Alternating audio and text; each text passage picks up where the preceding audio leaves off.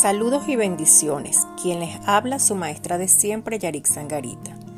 En esta oportunidad, en Aprendiendo a ser padres, les presento una maravillosa reflexión que nos permite ver que las palabras correctas hacen maravillas en nuestros hijos. Es por ello que los invito a escuchar con mucha atención lo siguiente. Un día, Thomas Alba Edison llegó a casa y le dio a su mamá una nota. Él le dijo a ella, mi maestro me dio esta nota y me dijo que solo te la diera a ti, madre.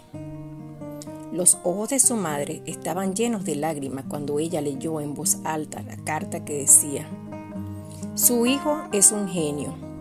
Esta escuela es muy pequeña para él y no tenemos buenos maestros para enseñarlo. Por favor, enséñele usted. Entonces la mamá se dedicó a enseñarle a Edison. Muchos años después, la madre de Edison falleció y él fue uno de los más grandes inventores del siglo. Un día él estaba mirando algunas cosas viejas de la familia. Repentinamente él vio un papel doblado en el marco de un dibujo en el escritorio. Él lo tomó y lo abrió. El papel estaba escrito. Su hijo está mentalmente enfermo y no podemos permitirle que venga más a la escuela. Edison lloró horas. Entonces él escribió en su diario. Thomas Alba Edison fue un niño mentalmente enfermo, pero por una madre heroica se convirtió en el genio del siglo. Qué impresionante la reacción de la mamá, ¿verdad? En lugar de leer lo que realmente decía la carta, y habiendo podido hacer sentir menos a su hijo, le dio un giro completamente y le inyectó seguridad y certeza a su hijo.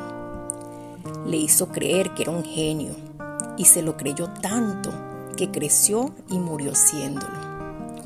Es asombroso el poder que tienen los padres sobre los hijos.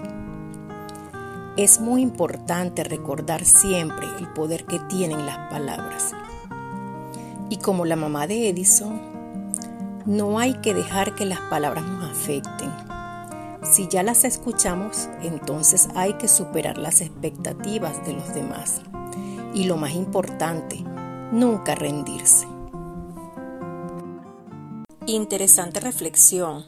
Así pues les invito a poner en práctica lo aprendido en nuestros hogares, ya que si bien es cierto no existe un manual para ser padres excelentes, tenemos la disposición y humildad para ayudar a nuestros hijos a crecer como seres humanos con principios y esencia del amor.